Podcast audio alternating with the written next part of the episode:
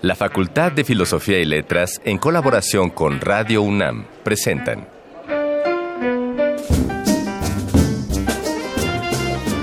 Lecturas de pasillo y debates de jardinera. Pensamientos de biblioteca y encuentros de ludoteca. Cátedras extraordinarias fuera del aula.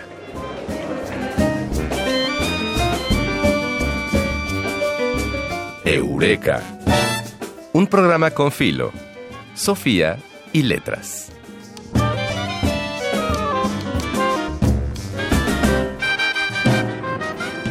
Hola, qué gusto que nos estés escuchando. Si lo hiciste la emisión pasada de Eureka, recordarás que conversamos a propósito de las pocas autoras que se suelen ver en la literatura de ciencia ficción. Mencionamos también, por cierto, que una de las razones posibles para que esto ocurriera es que los roles de género se han encargado de dictar qué debería de ser lo correcto para hombres y mujeres. Y en el caso de la fantasía científica, se habla de ramas de conocimiento que por mucho tiempo se intentó alejar de la mente femenina, pero claro que hay otras posibilidades. Y ahora vayamos a otra cosa, aunque tiene que ver. En este caso estamos hablando de mujeres que ya habían dado un paso gigantesco al arrojarse a participar activamente en la literatura. Veamos lo que tuvo que ocurrir para que llegaran a ello y hagamos una pregunta elemental. ¿Por qué se ha limitado la presencia femenina en la historia de la literatura universal? Mm, no creo que se haya limitado, pero en una época sí. Sí, ya lo creo. Y absolutamente, ¿no? El caso es que desde esta cabina y de sus micrófonos los saludamos e invitamos. Ana María Gómez. E Ignacio Escárcega. Cada vez nos sale mejor. O cada, vez no, ya. A celebrar la presencia cada vez más activa de la mujer en todos los aspectos de la sociedad, desde lo creativo hasta lo científico y muchas otras cosas. Comenzaremos esta emisión con la apertura del Arcón Mascarones para escuchar la voz de Sara Sefcovic al realizar un breve esbozo del papel femenino en la historia de la literatura. Y la invitada de hoy, de la sección 3 de 10, es la doctora Rocío Saucedo Dimas y nos va a hablar de una poeta estadounidense que a mí me fascina, Emily Dickinson. Y nuestra sección Voces de Alameda trae, como cada semana, un resumen de las actividades a realizarse esta semana en la Facultad de Filosofía y Letras. Y en Yo Solo Sé, el maestro Rafael Mondragón nos hablará sobre un amanecer en las islas, o sea, nuestras islas. Sí, las islas, que para que quede claro no estamos hablando de algún archipiélago, sino de un espacio de ciudad universitaria muy reconocible. Ahora que sabemos lo que ocurrirá, es momento de entrar en materia en otra emisión de Eureka. Un programa con filo, Sofía y letras.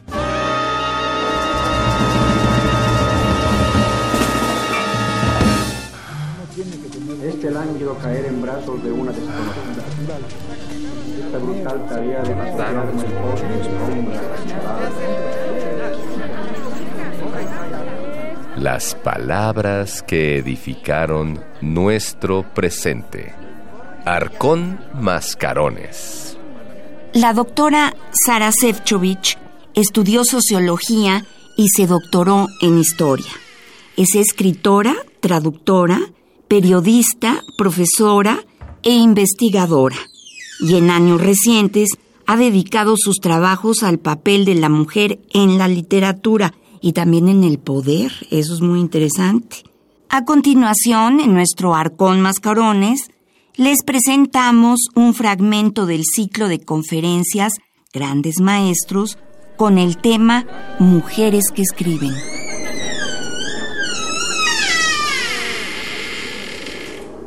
Cuando hablamos de escritoras y nos empezamos a fijar un poco más de cerca, ¿cuáles son las funciones, los lugares que han ocupado las mujeres a lo largo de la historia? Nos empezamos a encontrar con que el campo es un poco más chiquito. Las mujeres podremos ser semejantes en ciertas funciones, en eso que se llama la mujer, pero no somos, por supuesto, iguales. Pero si hablamos de la mujer que escribe, ya estamos todavía con el tema mucho más acotado. ¿Por qué? Porque la escritura siempre ha sido, a lo largo de la historia y en todas las culturas, un privilegio de clase. Campesinos, obreros, servidores de los servicios, no es posible que escribieran porque no tenían ni la educación, ni los recursos, ni el tiempo libre que se requiere para escribir. ¿Qué escriben las mujeres? Más o menos en la segunda mitad del siglo XX, las feministas decidieron rescatar lo que habían escrito las mujeres. Sacar del silencio, de la oscuridad, del olvido a las mujeres en general, a las que habían estado en la historia, a las que estaban en la literatura, a las que participaban de hechos públicos o a las que se mantenían en la vida privada. Esto pasó en, digamos, a partir de los años 60 del siglo XX. Y entonces lo que se encontraron al empezar a desenterrar a un montón de escritoras que no sabíamos que existían, lo que nos encontramos, porque yo misma participé de ese esfuerzo, fue que las escritoras lo que hacían era representar al género, como se diría en el lenguaje de hoy, es decir, hablar de los temas de mujeres, de las cosas que les pasaban a las mujeres, de cómo las mujeres soportaban o disfrutaban de la vida.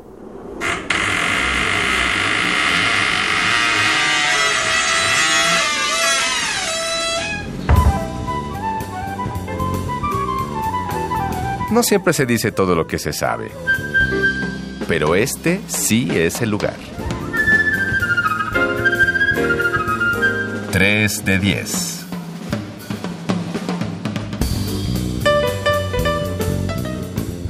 A diferencia de muchos otros países, se suele decir que en Estados Unidos existen pocos poetas fundamentales. Edgar Allan Poe, Emerson, Walt Whitman y Emily Dickinson la única mujer que se ganó un lugar en este selecto grupo gracias a sus versos apasionados y a la misma intensidad con la que vivió.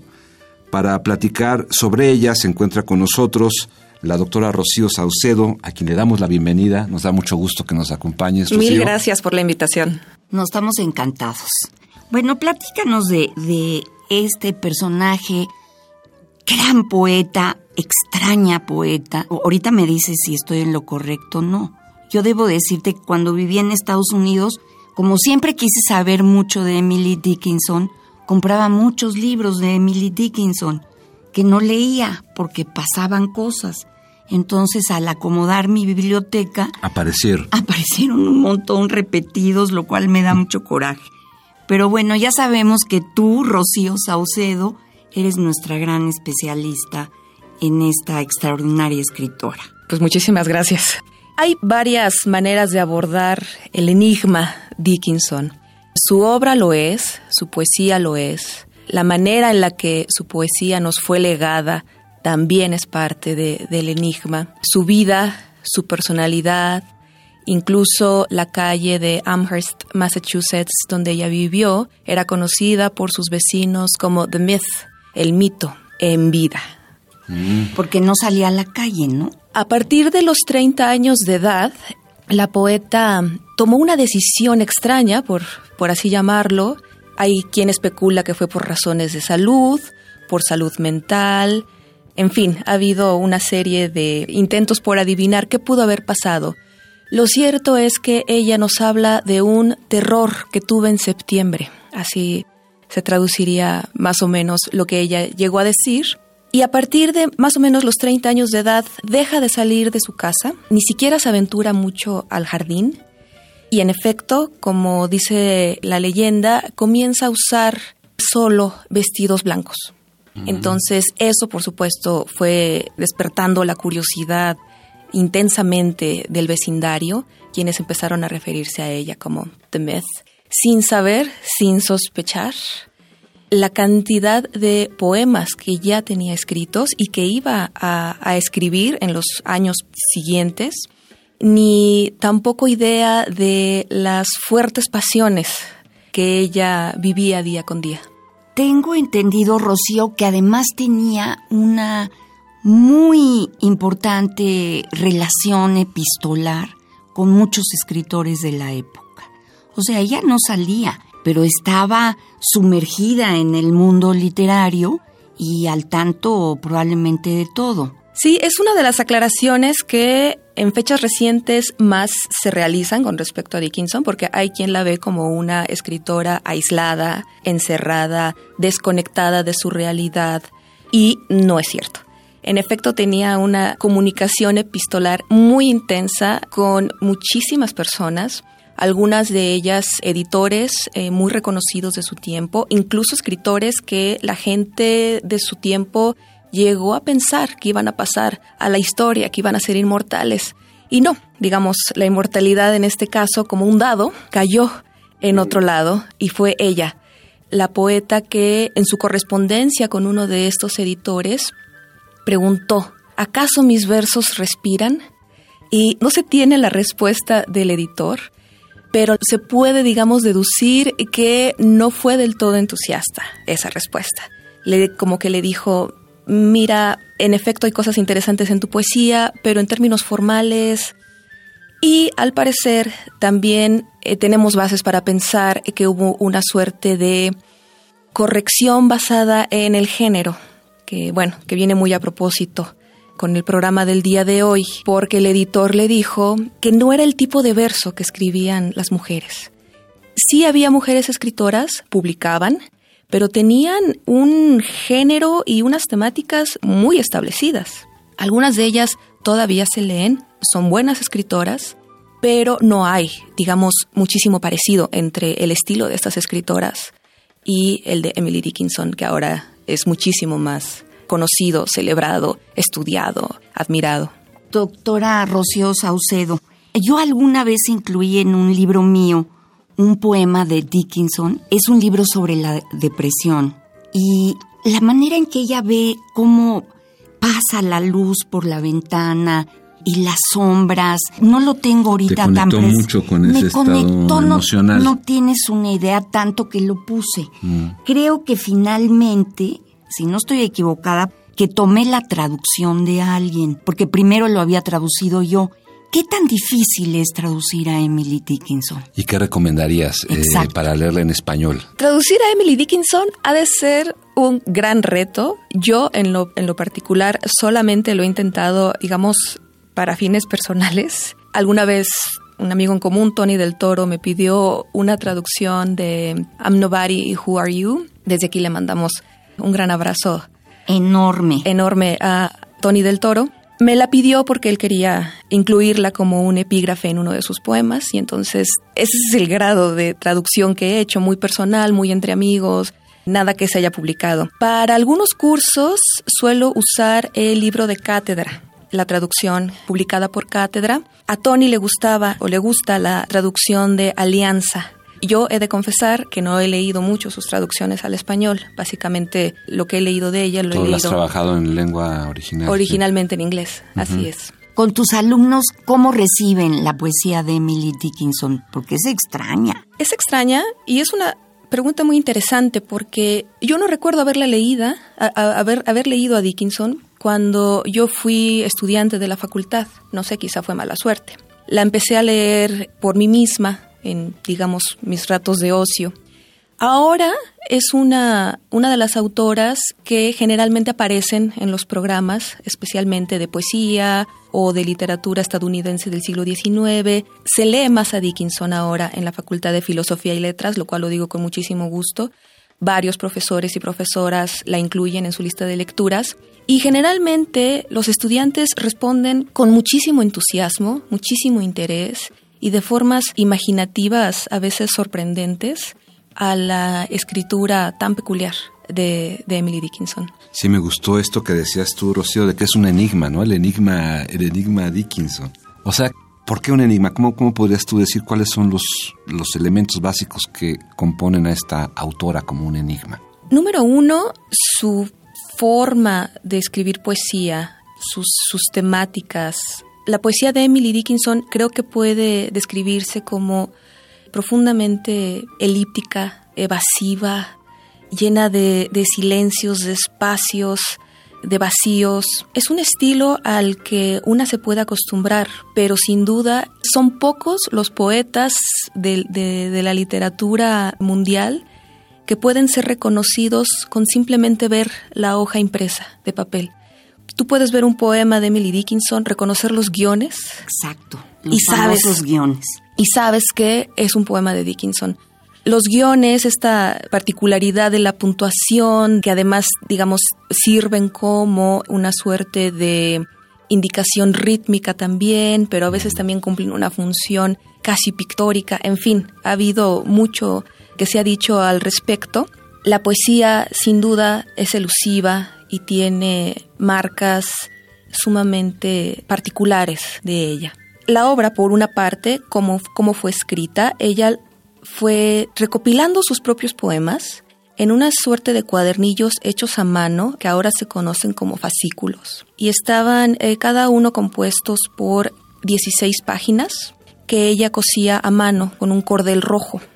Y entonces ella pasaba ahí en limpio las versiones de sus propios poemas, pero incluía algunas palabras con variaciones, entonces usaba unas marcas, una suerte de, tachecitos, para ir haciendo sus propias anotaciones e ir considerando otras palabras posibles.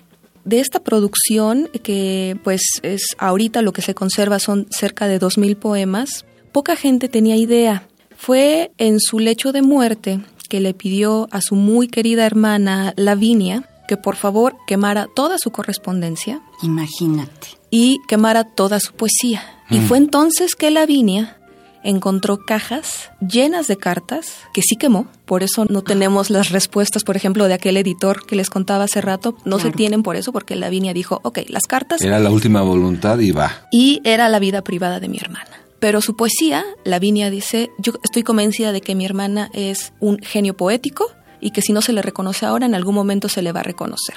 Entonces nos llega en contra de su voluntad, su gran, gran legado poético. Entonces, eso suma al enigma. La otra parte del enigma es ella, su vida personal, cuando las cartas que ella envió a múltiples amigos y conocidos se pudieron recopilar, se publicaron, Harvard, la, universidad, publicó tres volúmenes de las cartas de Emily Dickinson. Y entonces se pudo tener una idea más clara de la vida muy intensa en términos intelectuales, sentimentales, incluso así de, experiencia vital. De una mujer encerrada, De una mujer que por muchos años no salió de su casa.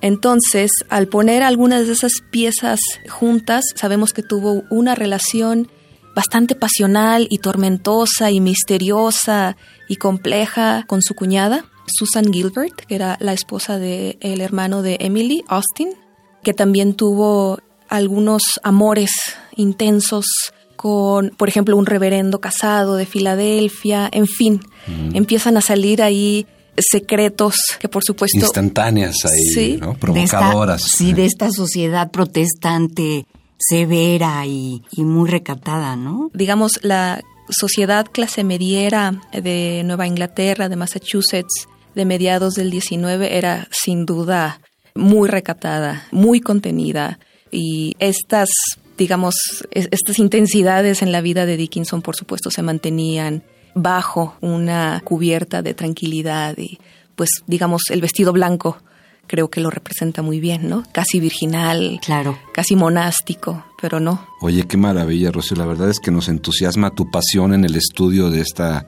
poeta. ¿Y tú conoces este pueblo donde ella lo has llegado a conocer, sí? Nunca he ido, pero he leído al respecto. La casa donde ella murió y, y vivió gran parte de su vida es ahora un museo y he leído que incluso la gente puede ir y por alguna cantidad de dólares que no me queda clara en este momento, vivir la experiencia Dickinson, que es estar por un rato en el cuarto donde la poeta escribió sus manuscritos. Sí, bueno, ya. Eso deberíamos hacer con Sor Juana, porque es igual, ¿no? Sor Juana también estuvo encerrada y tuvo este mundo pasional de ideas, digo, pasión por las ideas. Ni lo digas en los micrófonos porque te van a tomar la palabra. Sí, ¿eh? ¿verdad? Va a ser como... No, no, no. Vive la experiencia Sor Juana y te van a poner una túnica de monja. Puede ser controvertido este asunto de vender la experiencia de Dickinson. habrá quien esté muy dispuesto a comprarla y habrá quien diga, por supuesto que no. Entonces, para nuestros radioescuchas en español, la edición de cátedra, o la de Alianza o la, de, la de Alianza son buenas ediciones de la poesía de Dickinson en español. Oye, Rocío, pues qué gusto que nos hayas acompañado. No, al contrario. ¿Y, y qué te parece que nos dejas alguna recomendación musical para acompañar esta entrevista? ¿Se te ocurre algo con lo que pudiéramos hacer Una- el recorrido por el mundo de Sí. Emily Dickinson? Una rola para recordarla o para evocarla. Sí, sí, claro que sí. Sería de, de un grupo conformado por mujeres, Ajá. que además son artistas, además de, digamos, grabar discos y hacer música, eh, son artistas del performance Ah, qué eh, bien. y otras variedades. Se llaman Chicks on Speed y hay una rola en particular, se llama Girl Monster, que creo yo, quizá alguien no verá la conexión, pero creo yo captura bien ese espíritu de rebeldía, de ironía con el que Dickinson nos mira desde el siglo XIX puritano de Nueva Inglaterra. Pues qué bonita manera de recrear esto. Rocío, muchas gracias. Ay, qué por emoción. Rocío. De veras, me voy a poner a leer a Emily Dickinson. Todos, Y a preguntarte. todos y todas hagámoslo. sí. Gracias por estar con nosotros. No, al contrario.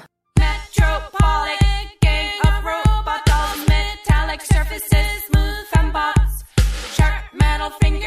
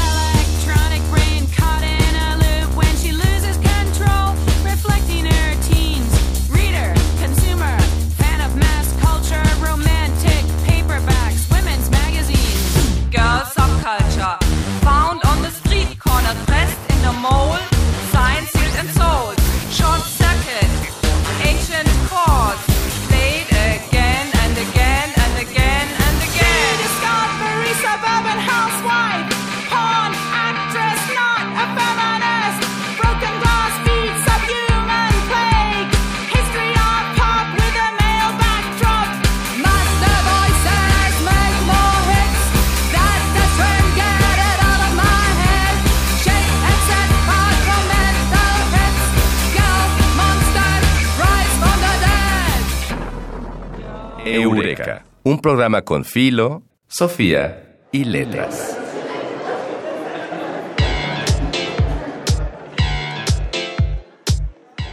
Voces de Alameda, tu agenda radiofónica de la facultad. Esta semana, en nuestra Facultad de Filosofía y Letras, tendrán lugar el segundo Congreso Internacional de Educación Infantil y el segundo Congreso de Estancias Universitarias de América Latina y el Caribe, a realizarse los martes 11, miércoles 12 y jueves 13 de septiembre desde las 10 hasta las 20 horas, en el aula magna, el salón de actos y la sala A de la facultad respectivamente.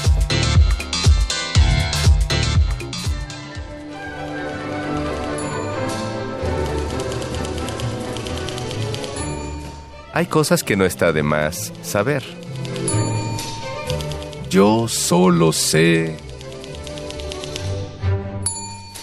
Y recordando días del ayer, en Yo Solo Sé escucharemos al maestro Rafael Mondragón, que nos hablará sobre su experiencia madrugadora en las islas de Ciudad Universitaria. Vamos a escucharlo.